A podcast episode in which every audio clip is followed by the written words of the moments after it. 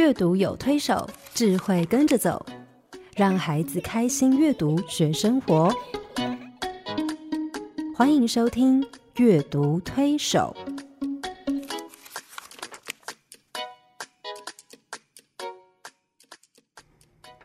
各位听众朋友，你好，我是黄乃玉。各位听众朋友，大家好，我是刘青燕，欢迎加入阅读推手的行列。哎，黄老师，我们这几个月其实一直在谈阅读对孩子的影响，对不对？是。然后我们谈到阅读对他个人的影响，他怎么看待自己，然后怎么样建造自己的能力跟啊对于自己的价值的认定哈。然后谈到他怎么样去跟别人学习互动，怎么去认知这个环境跟他之间的关系哈。是。我想。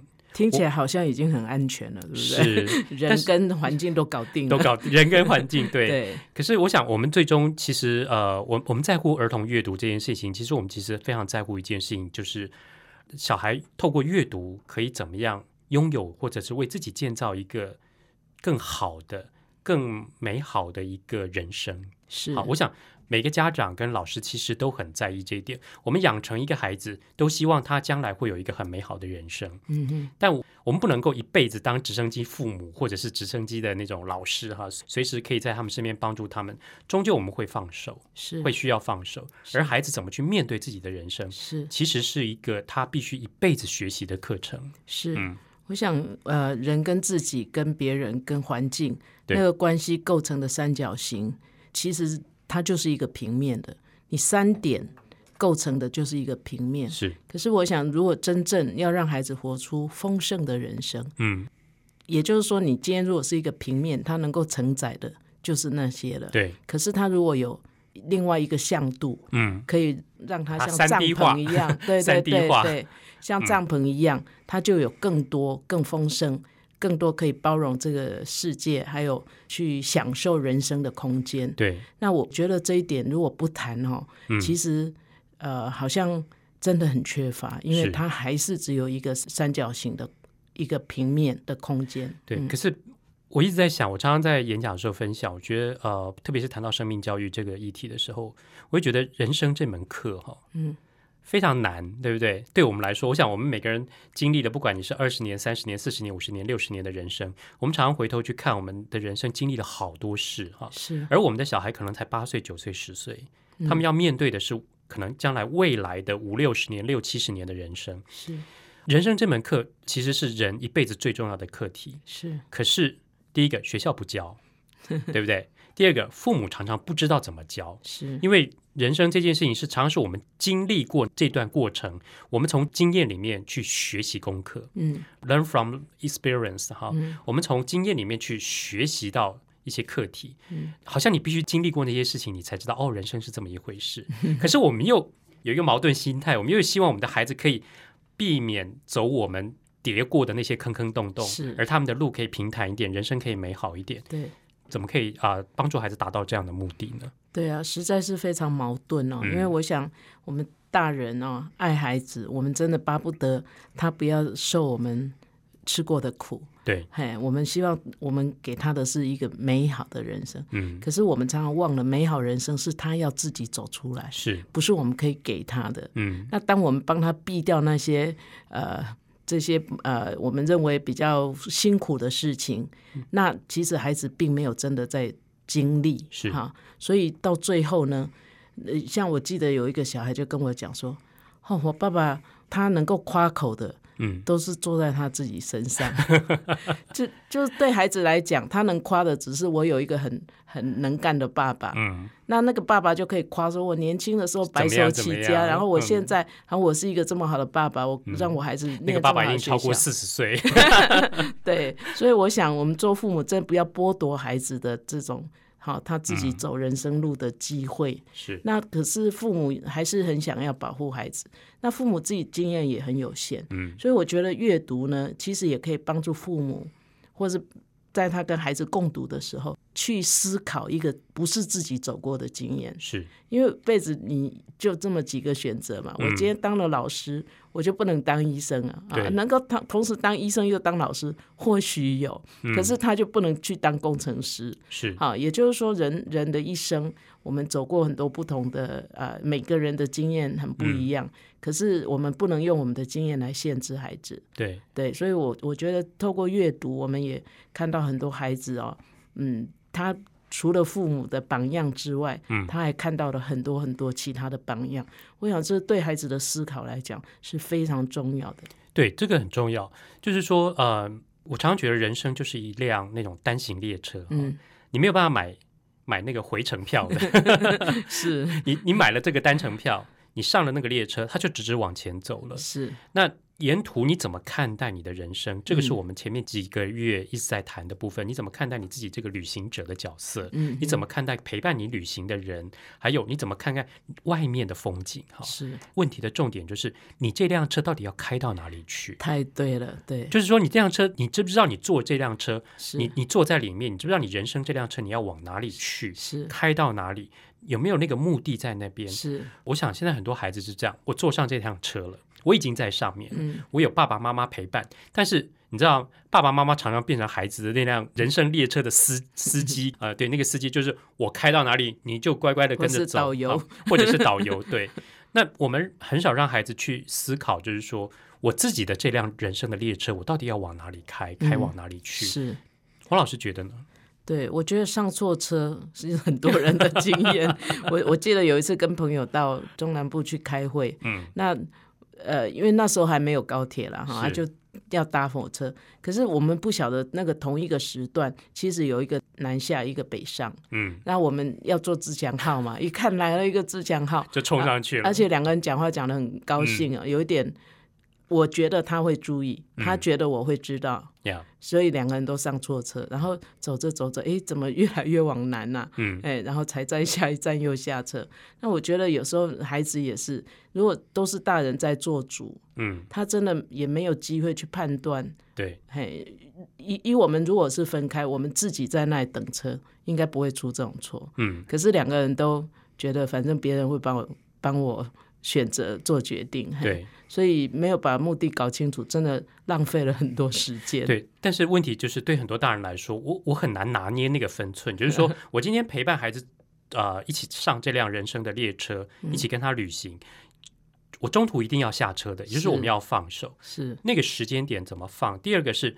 我在那个陪伴的过程里面，我要扮演什么样的角色？嗯，好，我不能当司机去主导孩子的人生的这辆列车的方向，但我要怎么帮助孩子去找到属于他的方向跟他的目的？嗯，我觉得，呃，我不晓得黄老师的的想法怎么样哈？有没有什么方式可以帮助家长去思考这件事情？嗯嗯，我想，呃，家长真的首先要回顾自己啦，嗯，自己的成长，因为在我们可能在早早年成长的过程。经济发展是最主要的，是所有的人为了糊口，都必须做一些选择。对，那种选择有时候也也是 a choice of no choice。嗯，对，所以很多家长可能也没有经历到他孩子现在在面对的，就是说他可他的孩子可能还不需要为了糊口。嗯，可是呢，呃，他提供了给孩子很多很多的呃呃经验，他自己的经验。可是对孩子来讲，他还没有找到他的题目。可能对家长、对父母这一辈来讲，他年轻的时候他的选择，他的题目就是说我怎么活下来。嗯，嘿，可是对孩子来讲，他题目不是这样，是他题目可能更是有什么是最适合我这个信箱。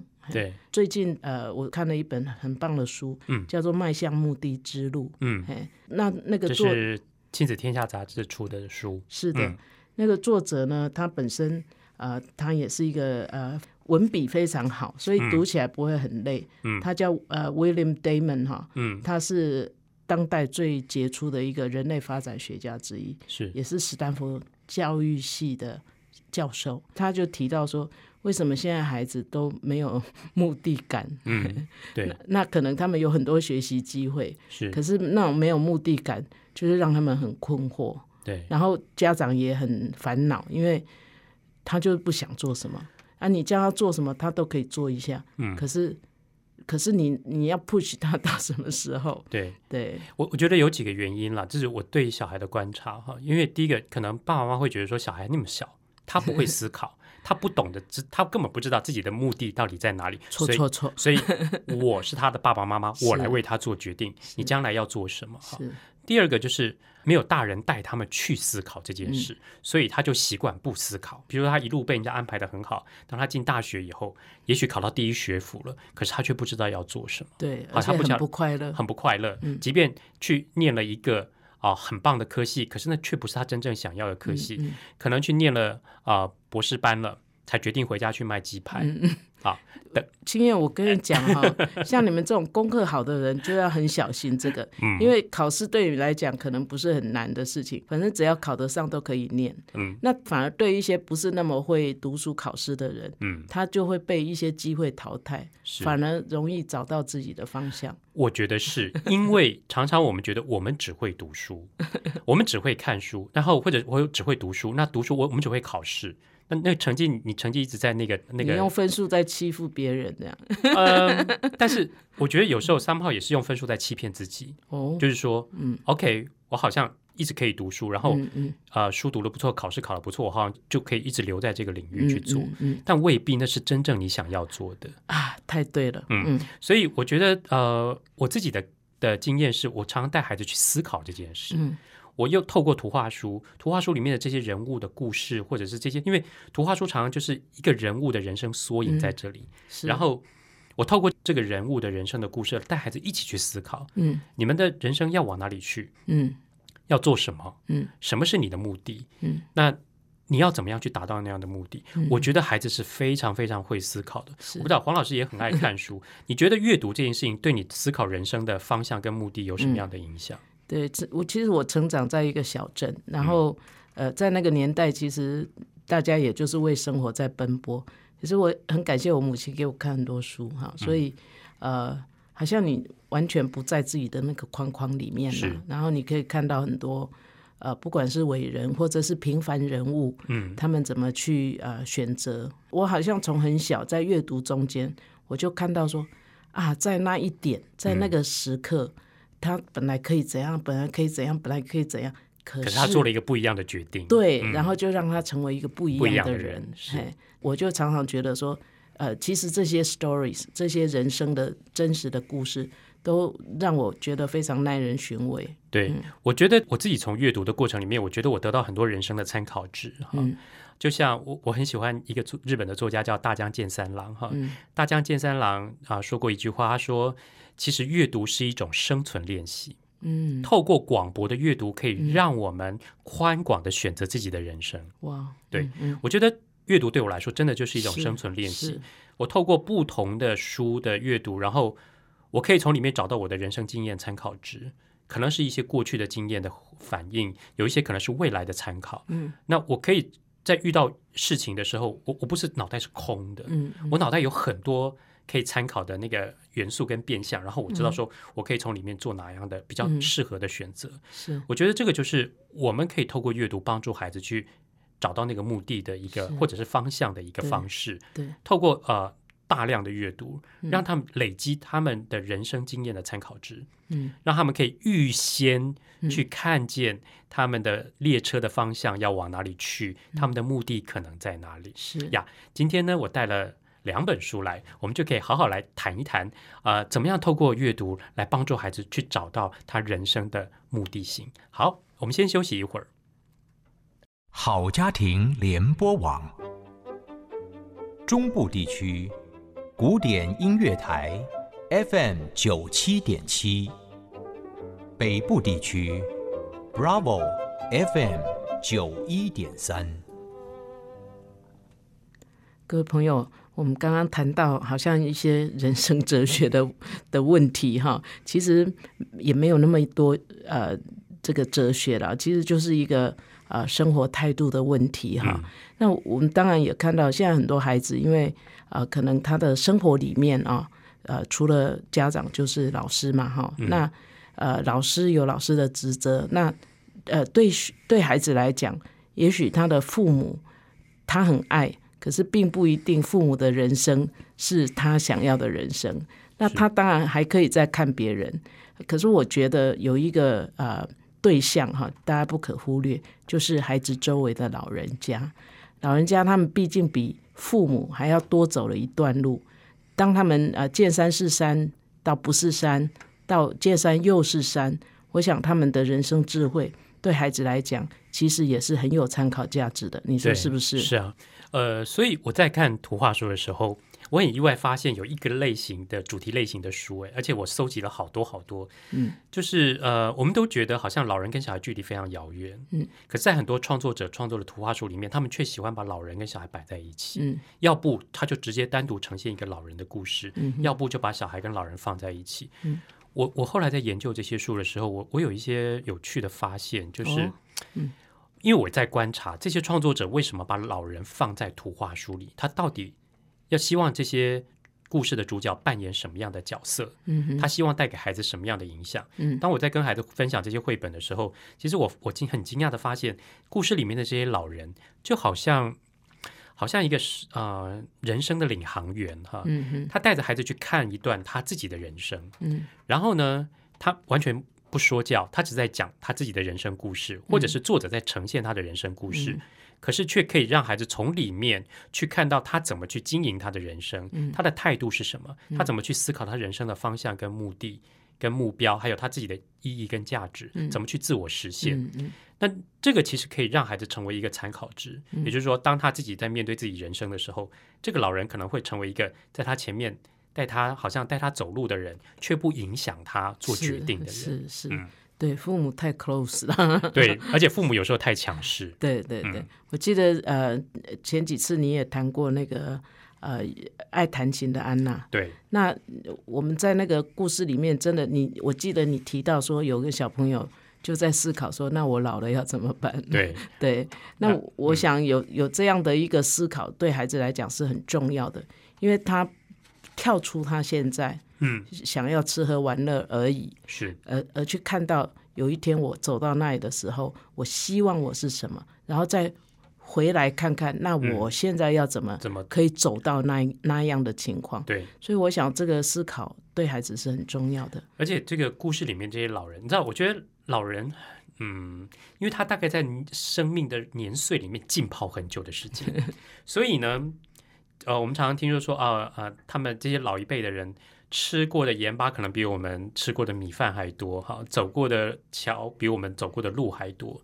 事实上是是有可能的，他们的经验的累积，其实一点一滴成为他们人生的智慧。是那创作者其实很巧妙的透过这样的故事来呈现这些人啊，这些老人的人生智慧，然后让孩子可以可以啊看，可以感受，甚至可以预见，嗯，他自己的人生可能会是什么样的一个光景。是对我今天带来一本。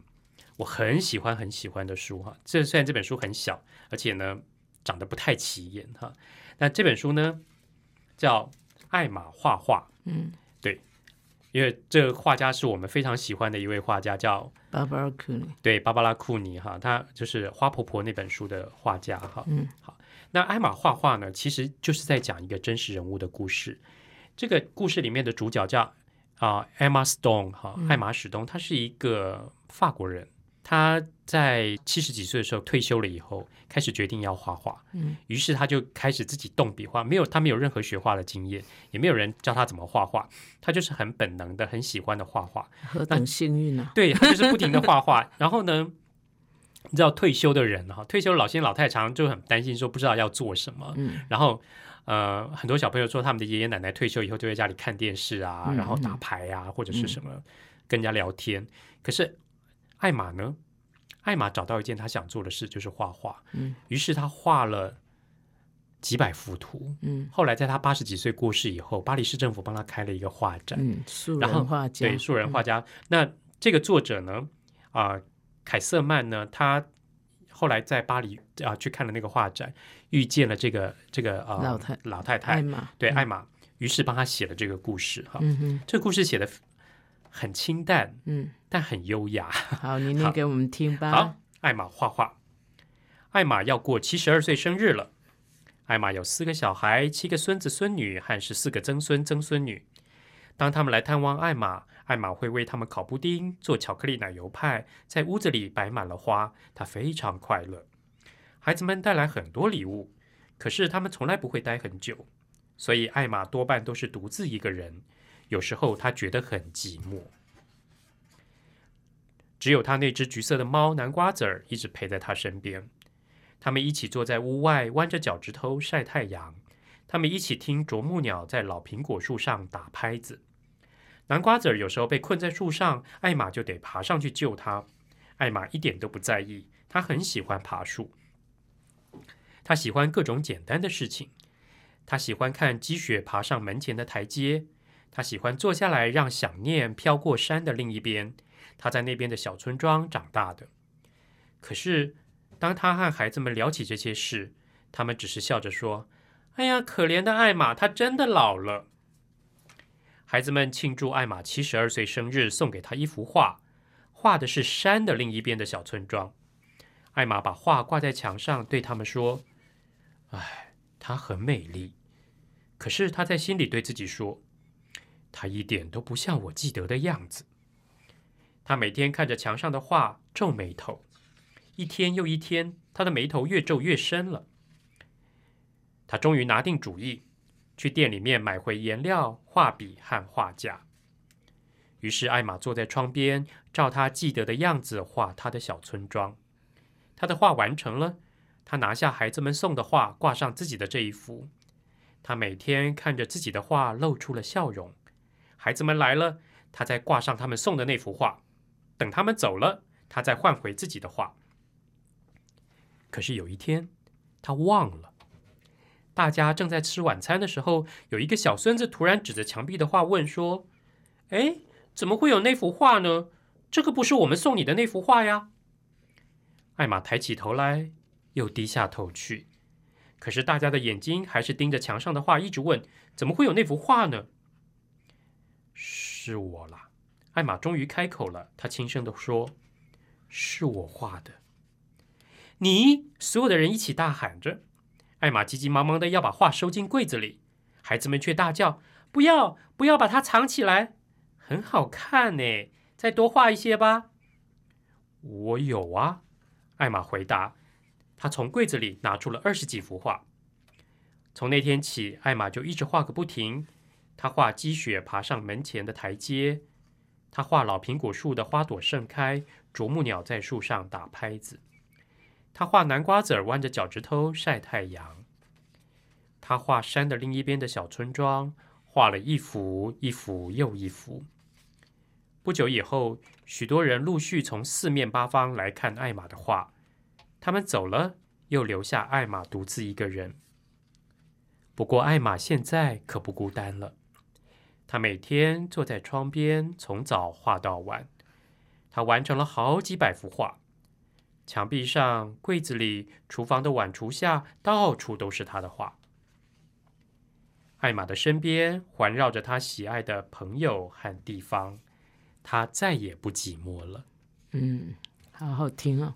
其实最后一句话很感人，说他环绕着他喜欢的地方、朋友。对，其实。就是很多画，是，因为他把他心里的东西就画出来了。嗯，其实经验，我每次听这个故事，我都在想说，maybe 有一天，因为我从小很害怕画画，我记得我呃从开始画画那个经验就不是很愉快。嗯，哎，就常常被人家说这不像啊，哎，或者是老师在教的时候，他也是要教你画的像。是。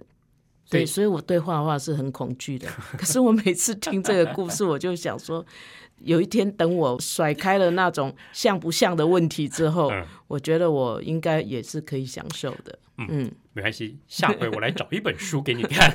好，像不像一点都不重要哈，重要的是你的感觉是什么？你是不是把它表达出来哈。我觉得艾玛在这里其实做了一个很棒的示范，就是说他把他过去的记忆、过去的那些经验。透过记忆，把它透过画笔，在这个当下呈现出来，不是为了成名立万。对，不是他画画的目的跟动机，只是要把他的记忆呈现出来。嗯，而那个记忆呢，你知道，老人家很喜欢跟小孩讲一些啊，我过去怎么样，怎么样，怎么样，怎么样，小孩会觉得没有兴趣。为什么呢？因为孩子是图像思考的。嗯，那我想，如果说呃，听众朋友你是爷爷奶奶，你想跟你的啊小孙子讲你以前的故事，你把它画下来，嗯，跟他们说，他们一定会聚精会神的听。是，就像艾玛在讲她童年的故事一样，对，她一幅一幅的画在表达他他的人生哈。对，我觉得她也用呃画画的这个画笔，其实在彩绘她自己的人生。嗯嗯。你知道，呃，退休这件事情对很多人是困扰，是。可是时间太多了，对，时间太多。然后呢，啊，夫妇两个人，然后别人又时间太少，所以这个怎么样平衡？对对，要不然你很孤单，要不然就是两个老夫妻在家里大眼瞪小眼，甚至吵架什么。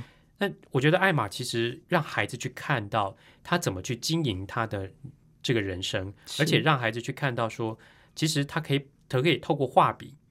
把他所经验过的事情，嗯，表达出来，而这个东西是可以传承的，是。是可以传递出来的。对，其实我看这本书，我还会有呃注意到一个地方很特别，就是说他虽然是一个独居老人，可是他的家人、亲人、他的儿孙其实是很爱他的，是他们还是会回来陪他。对，只是那个时间很有限，而且在他孙子发现说，哇，原来奶奶画了一幅画这么漂亮，嗯，还鼓励他，对，嘿。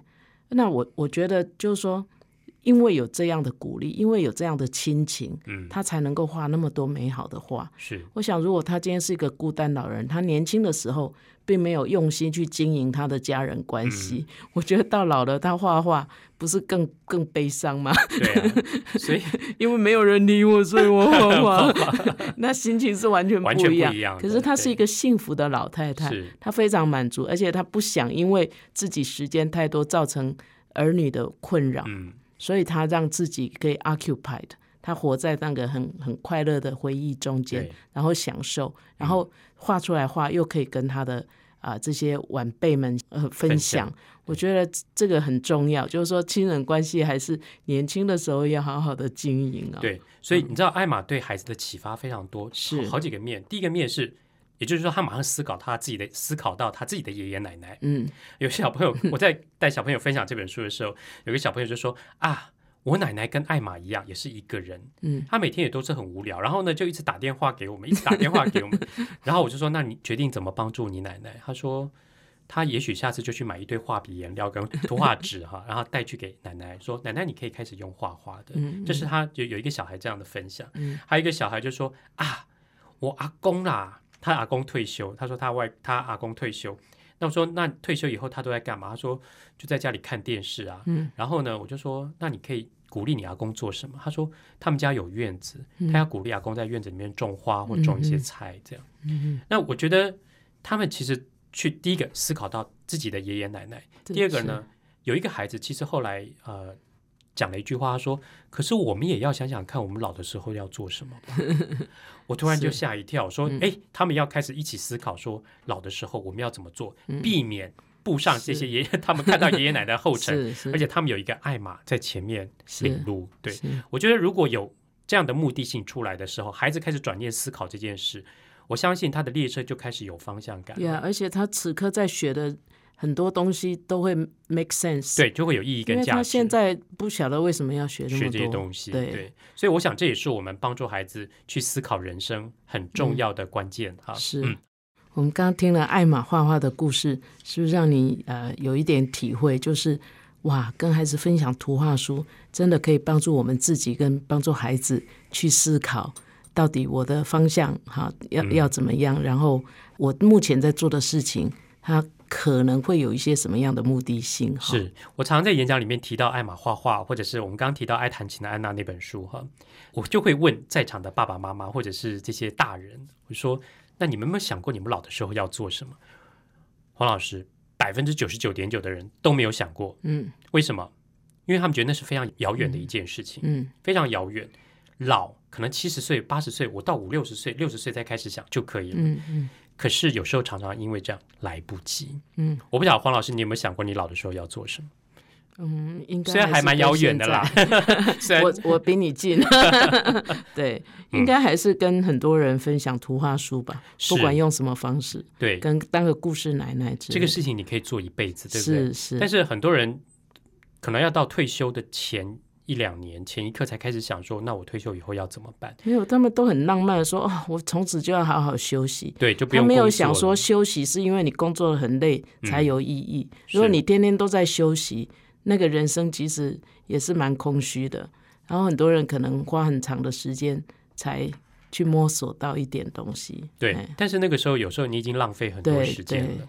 那我觉得艾玛画画或者是这个啊爱弹琴的安娜。其实都会帮助孩子，因为里面两个都是老老太太，都让我们看到老太太怎么去经营他们的人生。然后呢，就会让孩子提前去思考，提前去思考，他也开始提前做一件很重要的事情，就是为他的人生开始做准备了。嗯哼，我觉得人生要开始做准备，你知道你的方向在哪里，你往那里去，你的人生才会有意义跟价值出现。是，所以有时候我在演讲的时候，有时候喜欢挑战啊这些父母或者是。家长、老师，哈，我说，因为你把时间拉得很长的时候，你就不会去思考到那么前面去，这么前端去。所以我喜欢做一件事，我喜欢把那个浓缩，对，把你的人生整个浓缩，缩得很短。譬如说，如果你的人生只剩下一年，嗯，那那一年你要做什么？嗯，如果你的人生剩下一个月，那个月你要做什么？或者是如果你的人生剩下一天，那天你要做什么？嗯，黄老师。如果你的人生剩下一天，你要做什么？做该做的事情嘛。我我想我会维持现状。嗯，对，所以我觉得有时候把这个时间缩短了以后，那个急迫性出现了，嗯，你才会更努力的、更紧张的去思考呀，我的人生在这么短的时间内，我怎么去再把再把它活得更精彩、更有意义、更有光彩啊？嗯哼，对。那我也喜欢挑战孩子思考这个问题。可是有时候小朋友就说啊，一天呐，一天他能想什么？有的孩子会天马行空的乱想哈。那我觉得有一本图画书是我很喜欢的，这本书呢叫做《浮游的一天》，浮游的一天哈。出版社是道生出版社，那个创作者是英国非常有名的一对啊童书搭档，叫珍妮威利斯，他负责写文字，然后画图的是汤尼罗斯哈。他们两个搭档创作了好几十本图画书哈。但他们创作的图画书都比较儿童，比较童趣，而且好笑的，贴近生活小孩生活经验的。那这本书很特别，它开本做的小小的，字不多，嗯，可是它里面要传达的讯息却非常深刻。而珍妮威利斯呢，她舍弃了她一般叙述性写故事的方式，她用一个比较是接近散文诗的那种文体来呈现，所以这本书的啊文字念出来有点像诗的感觉，哈。啊，书名叫做《浮游的一天》。黄老师知道浮游哈？嗯，浮游是一种很特别的呃的昆虫，是一个朝生暮死。对 对，因为生命很短暂的。嗯，因为浮游哈，从它的幼虫开始到亚成虫，它都在水里面。嗯，它都在水里面成长。然后等它要羽化的时候，那天早上它会爬到呃池塘边的岩石上，或者是啊池塘边的芦苇丛的叶片上，然后羽化。嗯。它羽化之后，它只有一天的生命。那一天它做什么呢？就是交配、繁殖、产卵。嗯，然后那天太阳下山、月亮起来的时候，它就死了。嗯，所以呃，它羽化成浮游以后，成虫以后，它的生命只有一天。这本书呢，作者就用浮游的一天来暗喻浮游的一生。啊，那我不知道哎，如果你的人生剩下一天，哈。我常常在想，我人生如果剩下一天，我会怎么看待这一天？嗯，很多人就想说，是不要说一天，有人可能生病了，被医生判说啊，你大概只剩下三到六年，或者是半年到一一年的时间，大家就开始沮丧，开始难过，开始觉得什么？呃，当你的人生生命被压缩的很短的时候，你怎么看待？我觉得《浮游的一天》这本书可以帮助我们做很多的思考。哈，嗯嗯呀，我们来看看浮游怎么看待他人生的唯一的一天。好啊，嗯。他是浮游，这是他在世上的第一天，也是最后一天，因为浮游只能活一天。可是他会难过吗？一点都不会，他很高兴自己活着。这是全新的一天，也是最美好的一天。他很珍惜活着的每个时刻。他看见世界揭开了序幕，听见黎明破晓的声音。沐浴在金色的阳光里，数不清的花朵为它绽放。它品尝了甜甜的花蜜。浮游看见蛋孵化了，宝宝诞生，还有小绵羊学习站立。他看见忙碌的蚂蚁、嬉闹玩耍的小孩和许多美丽的事物。他感受阳光温暖的拥抱，夏天雨水的亲吻和彩虹神奇的魔力。今天也是他结婚的日子，缤纷的落叶从树上飘下来，草地上正在进行趣味竞赛。微风轻轻吹，钟声当当响，鸟儿在欢唱，它也随着世界的音乐翩翩起舞。蜉蝣产下卵，这是个恬静的夜晚，也是最美好的夜晚。他许下最后的心愿：小宝宝啊，但愿你们的明天和我的昨天一样完美。浮游看见月亮缓缓升起，星星闪闪发亮，他为自己美好的一生满怀感谢。嗯，真是美好的一生。嗯嗯，可是浮游他的一天就是一生嘛，是他本来就知道，对。可是人，我们永远不知道哪一天是我们剩下的那一天。嗯，对对，我我觉得。我自己其实后来就会有一个思考，就比如我必须要做一个决定的时候，我就倒过来想说：，诶，如果这是我最后一次有机会做这个决定，那我要做什么决定，以后才不会遗憾，嗯，或是后悔？哎，这样一想的时候，我就觉得我的人生好像会减少蛮多那种不必要的选择。对，我觉得有时候把时间压缩了以后，对我们的想法会改变。对，有时候我们太粗心大意，因为我们想说啊，没有关系的，青菜，反正下一次说不，嘿，我们以为永远会有下一次。对，可是其实这个世界上的事情没有什么一定的哈，没有什么必然。是啊。那我我觉得可能我们大人在做一些决定的时候也是，就像我们常常提醒父母说，孩子的童年只有一次。你赚钱的时间还有很长，你必须工作赚钱的时间还有很长。嗯，那我们也不是过度理想化，可是这个中间真的要有一点平衡。对，不要觉得说啊，赚到我自己安心了，回头看孩子已经长大了，是，然后那个东西是不能重来的。对，那我觉得浮游也是用这种心情在过他这一天，就是说他不会重来，所以我要好好的珍惜。这样的一个 life，对我觉得浮游帮孩子去啊示范一个看待人生的态度跟眼光哈，是，然后他也让孩子去思考，如果你的人生变得很短暂的时候，你怎么去让他你的人生变得有意义跟有价值？嗯，浮游的一天等于他的一生，嗯，他的一生这么短，可是他活得非常有价值，对，非常有色彩，嗯，啊，这本书其实你从啊文字看起来，非常，它文字非常有文学性，然后它的图也非常的漂亮啊，嗯。从头到尾都是柔和温暖的，呃，充满希望，充满希望而且热情的颜色在里面。那其实呃，这就是浮游的人生的态度。我常常就用这本书来跟孩子在谈说，如果你的人生跟浮游一样，剩下最后一天，你要做什么？嗯，然后男生跟女生的想法差很多。嗯，男生就很皮啊，就有人男生说，哦，如果他的人生只剩下一天，有的小男孩说啊，啊，他的人生如果只剩下一天，那他要用那用那天来做什么？你知道吗？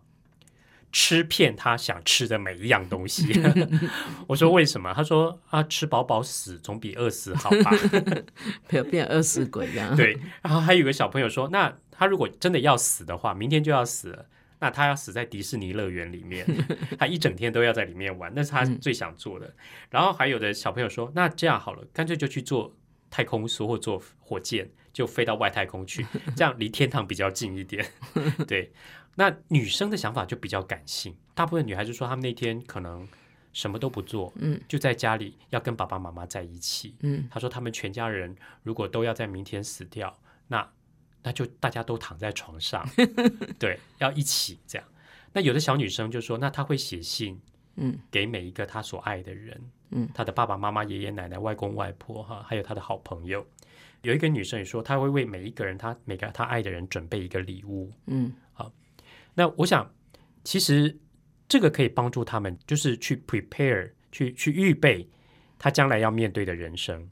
也就是说，我要怎么看待我的人生？在我人生这么短的时间内，哈，那有一年我去香港的时候，我带着这本书去演讲。那我其实拖了一箱书去演讲完以后，我就懒得拖回来。然后我正好那那段时间住在我表姐家，啊，我有一个表姐住在香港的那个豪宅区，非常有钱的豪宅区，因为他们家很有钱，有一个非常宝贝的独生子。那个时候小学六年级，你知道六年级的小孩已经开始有一点青少年的那种那种反叛性格了。对，那几天哈，我就住在他们家里面。那住在他们家里面，那后来我就想，我懒得带走这些书了，我就不想不想拖回台湾，我就把这些书送给我的表姐。第二天早上吃早餐的时候，我表姐就跟我讲说，啊，前一天晚上啊睡觉前，她跟她的儿子分享了浮游的一天。我说，哦，真的？那你儿子的想法是什么？他就说，他就问他儿子说，如果你的人生就像浮游一样，只剩一天，那你要怎么办？你知道，不愧是呃有钱人家的小孩，他的想法真的跟我们不太一样。你知道他想怎么办？他说：“如果他的人生只剩下一天，那他要坐飞机飞到美国去，嗯，这样怎么样？度过换日线，他的人生就多一天。”然后他妈妈说：“那如果你在美国剩下最后一天，他说就逆着地逆着地球转呃自转的方向飞，跟时间赛跑。”对，哎，嗯。可他妈说不行，如果这一天你只能待在香港，你要怎么办？他就很贼，他说：“妈，你先说，如果是你，你要怎么办？”他妈说：“如果人生剩下最后一天，他哪里都不去，他要在家里好好的陪伴他跟爸爸，然后一起度过最后一天。”他说：“好，我说完了，换你。”你知道他儿子当下的下一个反应是什么？他就把脸埋到枕头里面，然后放声大哭。嗯，他说：“我不要。”嗯，所以其实你知道，孩子要面对这件事情，其实他觉得是远的，对他来说，他还没有准备好去面对哈。可是你知道，生命有开始也有结束。嗯，那像浮游这么短的的一生里面，我觉得他帮我们去示范一个很重要看待人生的态度跟眼光。嗯，也就是说，他看到的都是美好的。嗯，然后呢，他知道他的人生有结束，而这段过程他要做什么，他很清楚。嗯，那我想这也是我们需要帮助孩子一起去面对、一起去思考的。好啊，那如果你只有一天，你要干嘛？如果我只有一天呢？赶快去结婚！我的劝告，好啦，看听众朋友听得好兴奋。我们 好了，不要再说了。我们今天的节目就到这里告一个段落。其实也差时间差不多了哈。我想，我我们可以透过阅读。我想，我人生如果剩下最后的一短一一段短暂的时间。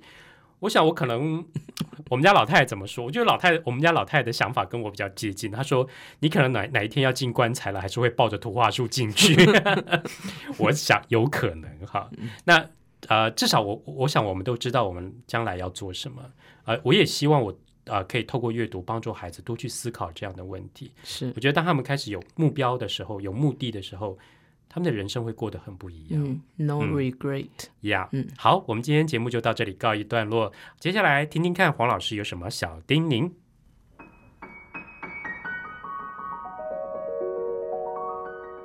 乃玉老师的阅读小叮咛。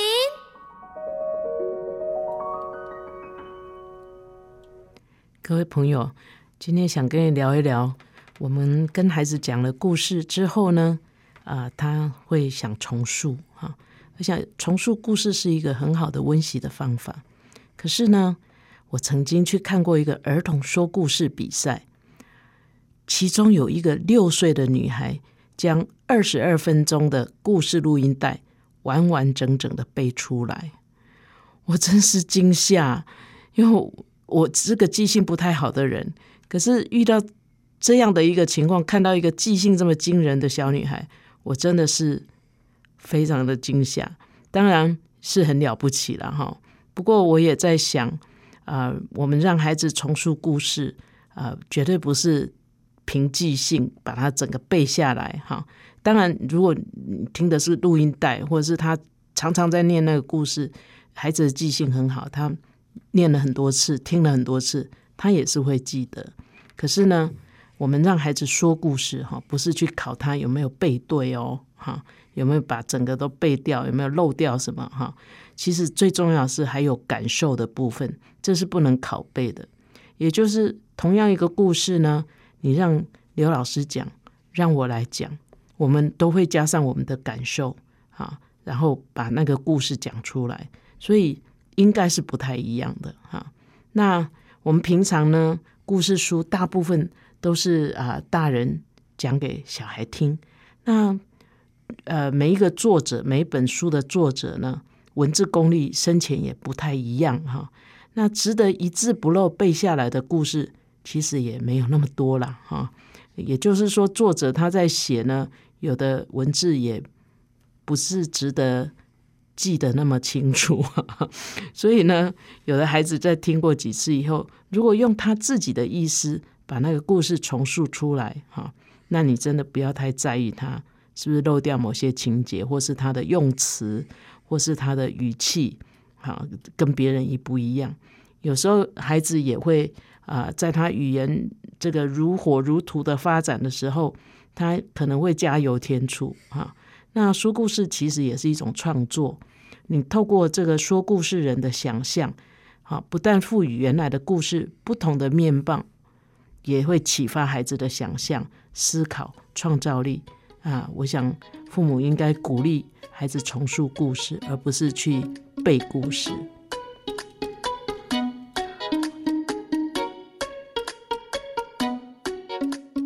本节目由 FM 九七点七台中古典音乐台制作播出，邀您一同享受阅读，丰富孩子的生命。如果你对这个节目有任何想法、建议，我们都很欢迎你在 Apple Podcast 留言打分评星，也邀请你订阅这个节目，并分享给身边的朋友。感谢您的收听，我们下集再见，拜拜。